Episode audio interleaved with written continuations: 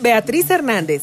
Bienvenido a mi mercado Magia y Sabrosura.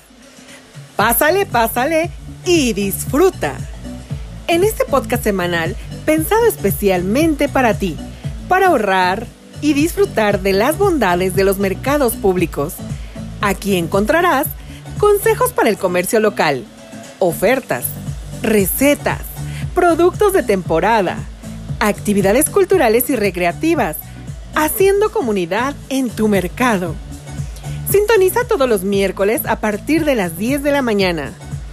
Sigue a mi mercado Magia y Sabrosura por Spotify con tu amiga Beatriz Hernández. Pásale, pásale y disfruta.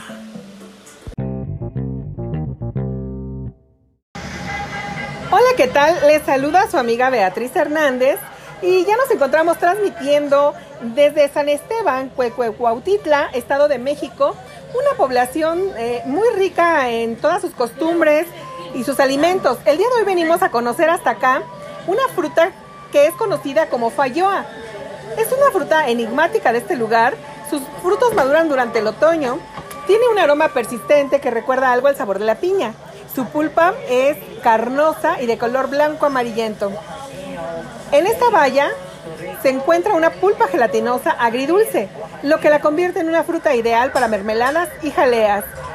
Además, también en San Esteban Cuecuecuautitla hay una gran variedad de pan, pero sobre todo aquel pan sabor a canela que puede usted disfrutar con un delicioso café.